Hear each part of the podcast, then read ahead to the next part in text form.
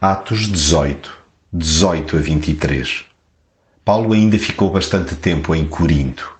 Depois, despediu-se dos irmãos e embarcou para a Síria, levando com ele Priscila e Áquila. Quando chegaram à cidade de Éfeso, Paulo deixou ali Priscila e Áquila. Foi à sinagoga e falou com os judeus que lá se reuniam. Estes pediram a Paulo que ficasse mais tempo mas ele não concordou. No entanto, quando se foi embora, disse-lhes: Eu voltarei cá, se Deus quiser. Partiu de Éfeso e desembarcou em Cesareia. Dirigiu-se logo para Jerusalém, cumprimentou os irmãos daquela igreja e seguiu para Antioquia da Síria.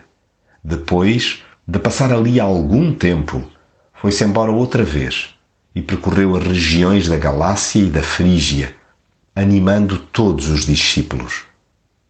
Há aspectos belíssimos que vejo na vida de outros e que desejo abraçar, adotar e entranhar.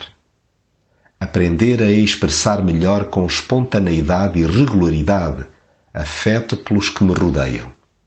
Valorizar companheiros de jornada, salientando a sua inestimável presença.